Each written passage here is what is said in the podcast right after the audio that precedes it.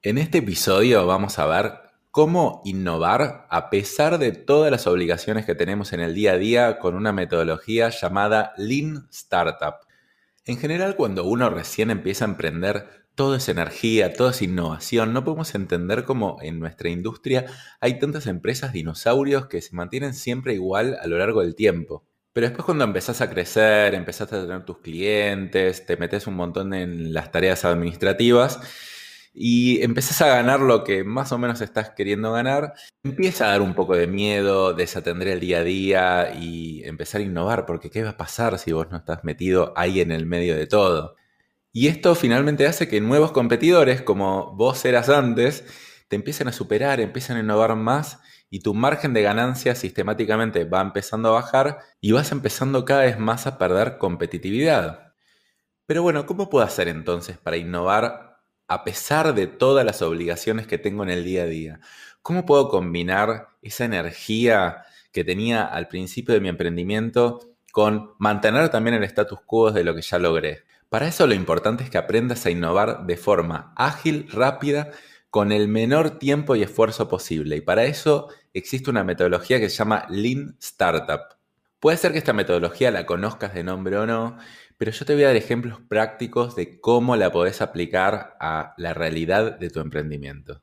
En este episodio, además de lo que te voy a contar, te voy a dejar una guía descargable que podés acceder haciendo clic en el link que te dejo en la descripción, que te explico paso a paso cómo aplicar la metodología Lean Startup a tu emprendimiento. Así que no olvides de descargarte esta guía. Y si te interesa aprender más sobre cómo pasar de ser emprendedor a ser un empresario de verdad, no olvides suscribirte a Spotify, Apple Podcasts o donde sea que estés escuchando este episodio, porque todas las semanas voy a lanzar un episodio nuevo para que aprendas cada vez más a pensar y a ser un empresario de verdad.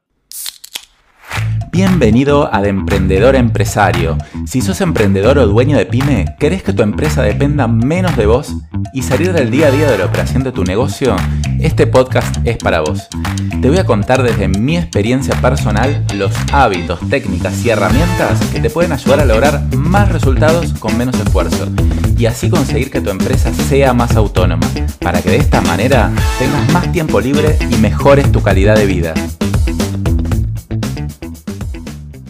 Y bueno, y la razón que me disparó a grabar este episodio es una compañía de un máster de marca personal que estoy haciendo, que se llama Sandra, que me inspiró porque ella estaba creando sus cursos y pensándolos un montón y, dedicándole un montón de horas a crearlo cuando todavía no tenía validado si eso se iba a vender o no. Entonces digo, espera, no puede ser. Entonces yo le explicaba cómo era un poco la metodología Lean Startup y después ella me hizo notar, claro, Dani, yo no tengo tanta capacitación en negocios, yo sé hacer de lo mío, pero la verdad que en negocios no sé tanto. Entonces dije, bueno, voy a grabar este episodio y voy a explicar por qué estamos tan acostumbrados a hacer negocios de la manera vieja, porque a mí, por ejemplo, en la universidad que yo estudié economía, a mí me enseñaban a hacer un plan de negocios de 30, 50 páginas que me tardaba dos o tres meses en hacerlo. Después, tal vez un montón de tiempo en investigar, en implementar, y recién ahí empezaba a ver si eso iba a vender.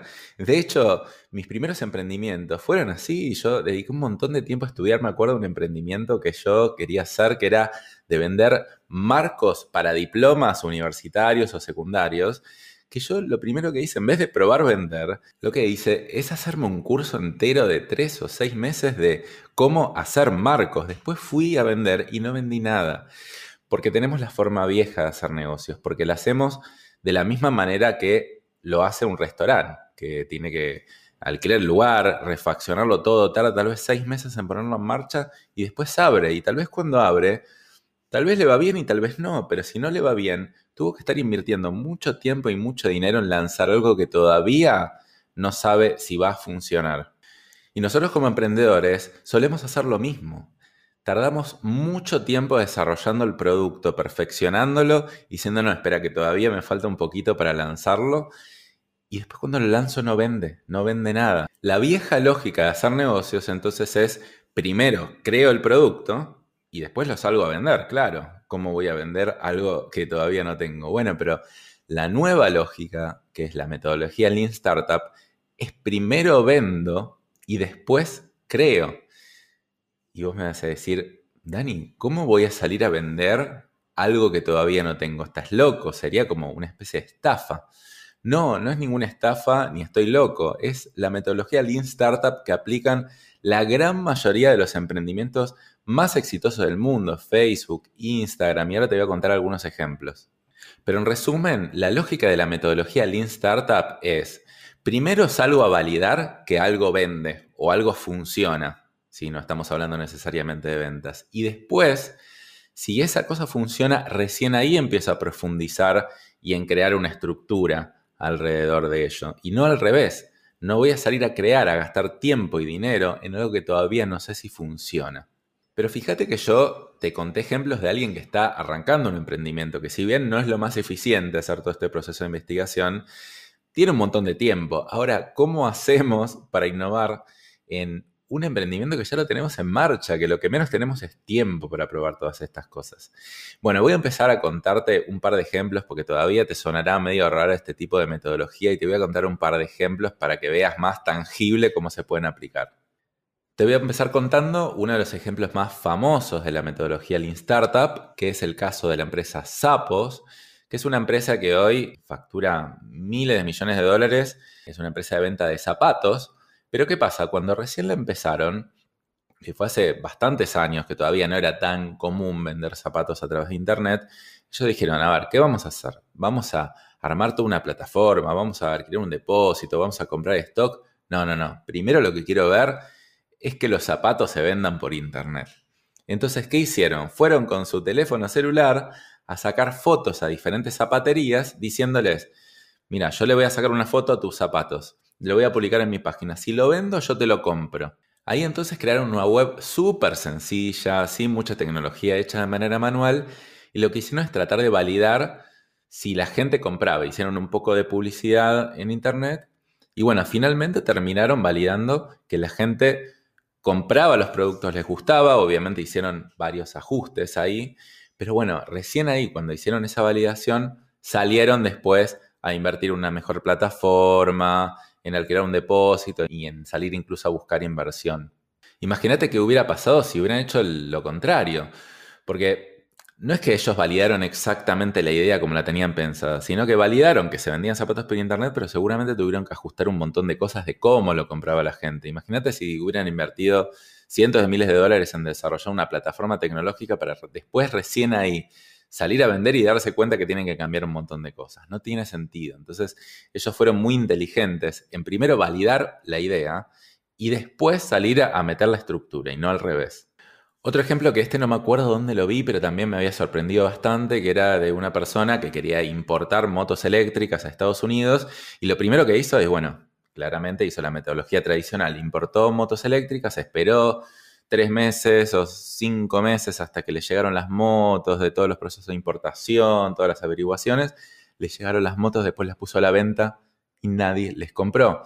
Cuando empezó a vender, se daba cuenta que la gente no quería pagar tan caro por una moto eléctrica y además necesitaba probarla antes de comprarla. Entonces, ok, frenó su negocio y empezó ahí a conocer y aplicar la metodología Lean Startup. Dijo, espera, no voy a importar otras motos más económicas y recién ahí ver si venden y hacer todo de nuevo lo mismo, sino que voy a hacer un mini sitio web muy sencillo, lo voy a promocionar y voy a decir, bueno, tenés la moto barata de tal característica y bueno, tenés un test drive incluido o lo podés arrendar por un mes para probarla y bueno. Y ahí validó que esas motos vendían, hizo obviamente pequeños ajustes en la estrategia comercial, pero una vez que validó, ahí mandó a hacer el segundo pedido de motos. Y bueno, ahí ya como que tenía garantizado la venta. Pero pensá todo lo que se ahorró, todos los costos de comprar las motos, que después no las vendía, que de la estrategia de importación, de todo un montón de cosas. Entonces yo me acuerdo que cuando estaba empezando a investigar esta metodología Lean Startup hace bastantes años, digo, wow, no lo puedo creer porque suena totalmente antiintuitivo hacer este tipo de cosas. Pero es fantástico porque de repente, de una forma muy económica y muy rápida, yo puedo validar una idea. Te cuento ahora un caso personal. Yo ahora estoy lanzando un curso en vivo que se llama De Emprendedor a Empresario, igual que este podcast. Y también hago lo mismo. A ver, yo empiezo a venderlo. Yo todavía no lo tengo construido el curso. Obviamente ya tengo pensado en mi cabeza cuáles son los módulos, descrito cuáles son los módulos, pero yo todavía no lo tengo hecho. Entonces yo primero salgo a venderlo, ya estoy validando que se está vendiendo y una vez que valido que se vende, después me pongo a producir todo el curso, todo el contenido, pero tengo tiempo para producirlo. Imagínense si hubiera hecho lo contrario. Primero produzco todo el contenido del curso, imagínense si lo lanzo y después no vende nada, vendo cero. Invertí un montón de tiempo en algo que yo creía que iba a vender y al final terminé vendiendo cero y no tenía sentido. No sé si te empieza a hacer un poco más de sentido esta metodología y ahora te voy a contar también un caso práctico de cómo se puede aplicar esto a una empresa que ya esté en funcionamiento. Entonces vamos a ir recorriendo un caso y te voy a ir contando en el medio cómo es la metodología. Imagínate que quieres validar, no sé, hacer algo grande en tu empresa, hacer un cambio grande, pero bueno, te lleva demasiado tiempo y no puedes implementarlo. Entonces vamos a trabajar con el ejemplo de, no sé, quiero empezar a vender en otros países. No sé, yo estoy vendiendo solo en mi país, en mi caso en Argentina, y quiero empezar a vender en Perú, por ejemplo. Y bueno, yo podría empezar a averiguar todos los trámites de de exportación, los temas fiscales, los temas legales, de imagen de marca, socios locales y todo eso, o yo lo que puedo hacer es una validación muy rápida del mercado, tratando de conseguir prospectos de manera veloz, hablando con ellos y prevalidando si ese mercado es o no es potencial para mí. Y ahí es donde uno plantea una hipótesis, una hipótesis mínima viable. ¿Qué quiere decir hipótesis mínima viable? Quiere decir ¿Qué es lo mínimo que yo necesito validar para dar el siguiente paso y ya invertir un poco más? Entonces, por ejemplo, en este caso, yo quiero validar que consigo prospectos a menos de 15 dólares por prospecto y que un 20% o más de ellos expresan una fuerte intención de compra hacia mi producto o servicio. Entonces, yo puedo plantear la hipótesis que quiero, pero acá doy un ejemplo. Si yo consigo validar esto, lo que voy a hacer es dar el siguiente paso y ya tal vez hacerme un viaje a Perú. Pero no voy a hacer un viaje a Perú e invertir todo lo que tengo que invertir antes de validar que el mercado peruano quiere mis productos y servicios. Entonces el siguiente paso es salir a validar o descartar la hipótesis. ¿Qué tengo que hacer? Bueno, por lo menos yo digo, tengo que gestionar 20 prospectos, hablar con 20 personas para darme un paneo general de lo que pasa. Porque parte de validar la hipótesis es tener una muestra suficientemente grande para que ese número sea representativo. Por ejemplo, si yo hablo con dos personas y las dos me dijeron que sí o las dos me dijeron que no, es una muestra demasiado chica.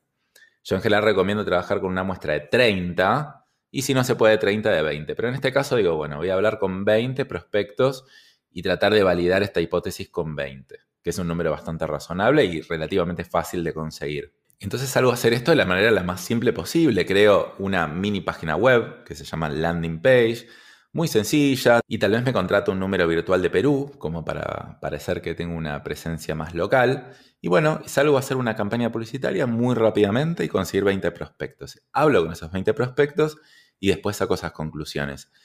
Pero fíjate que esto lo puedo hacer en el periodo de 15 días, un mes. No necesité ni demasiado tiempo ni demasiado dinero. Ok, Ahora ya hice esa muestra, ya hablé con la gente, ahora voy a analizar los resultados. Imagínate, bueno, que la hipótesis te dio, ok, sí, conseguí los prospectos a 15 dólares por prospecto, pero la tasa de cierre fue baja, fue un 12% en vez de un 20%. Bueno, entonces, digo, no valía la hipótesis, pero tampoco la rechacé porque la verdad que algo funcionó. Entonces, ahí puedo replantear la hipótesis también de manera veloz y decir, ok, ahora voy a modificar un poco mi oferta para ver si consigo una mayor tasa de cierre. O voy a apuntar a otro tipo de público que creo que puede tener una mayor tasa de cierre, porque dentro de los que yo prospecté, tal vez hay un público que era muy bueno y uno no tan bueno. O digo, no, mira, la verdad que la metodología que usé es muy buena, pero la verdad que Perú no parece un país que sea muy amante de mis productos o servicios, entonces voy a probar con Colombia, voy a hacer la misma experimentación con Colombia. Pero fíjate todo el tiempo y el dinero que te ahorraste por hacer esta experimentación rápida, que tal vez te llevó 20, 30 horas hacerla en vez de 500 horas para probar algo que después tal vez no te funcionaba. Entonces este es solo un ejemplo y todos los ejemplos que di parecen muy apuntados a ventas, pero yo puedo probarlo con distintos temas. Por ejemplo, no sé, yo tengo un equipo de 5 diseñadores, ¿no? Y yo quiero probar un nuevo sistema, un nuevo software que me permite diseñar de manera muchísimo más veloz. ¿Qué es lo que voy a hacer? ¿Voy a aplicarlo a esos cinco vendedores? ¿Tener que capacitarlos a todos? No, yo voy a hacer, voy a probar con uno, seguramente con esa persona que sea más propensa al cambio voy a probarlo, voy a validar la hipótesis de que realmente ahorra, no sé, por ejemplo, ahorra un 30% del tiempo del trabajo, lo valido y si eso se valida, lo termino aplicando a las cinco personas. Esos son errores que yo cometí también un montón. El querer aplicar algo que yo creía que era muy bueno a toda la empresa, me lleva un montón de tiempo, un montón de esfuerzo y después me dado cuenta que, bueno, algunas cosas funcionaban, algunas no.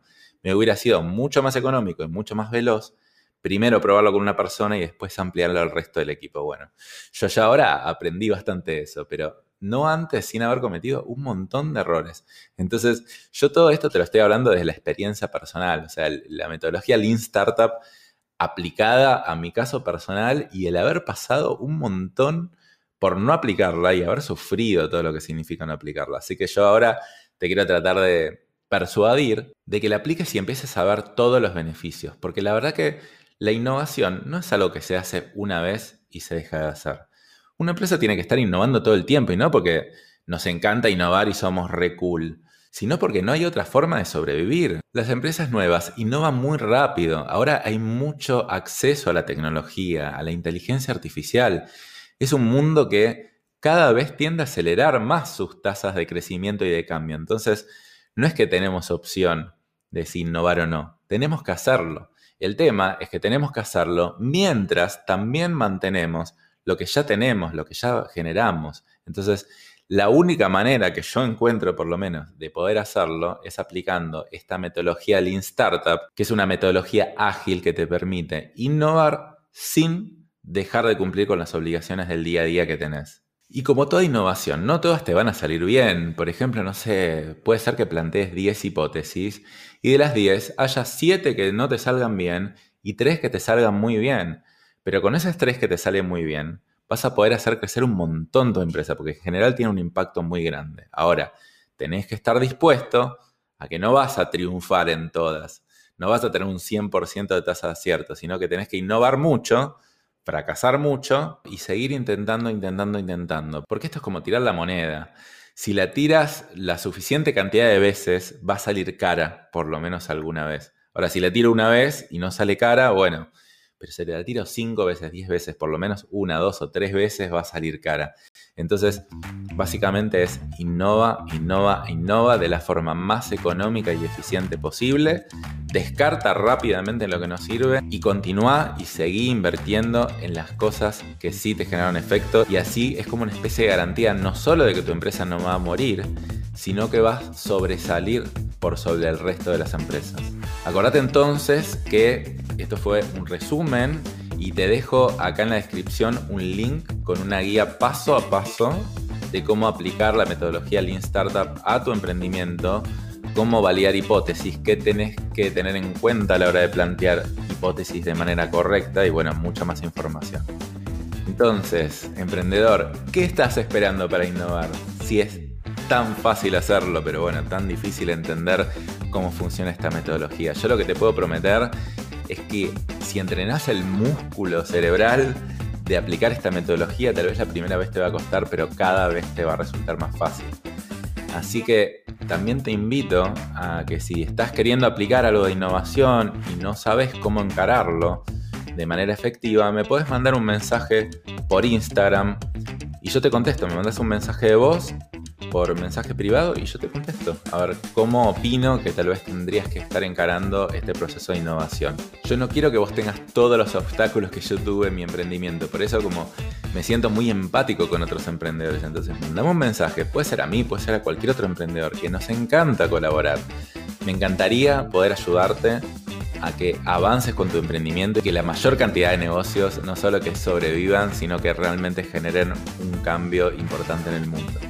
Así que espero que te haya gustado este episodio de cómo innovar a pesar de las obligaciones del día a día con la metodología Lean Startup. Y bueno, no olvides suscribirte porque todas las semanas saco un nuevo episodio sobre cómo dejar de ser autoempleado para pasar a ser y pensar como un empresario de verdad. Bueno, nos vemos la próxima semana.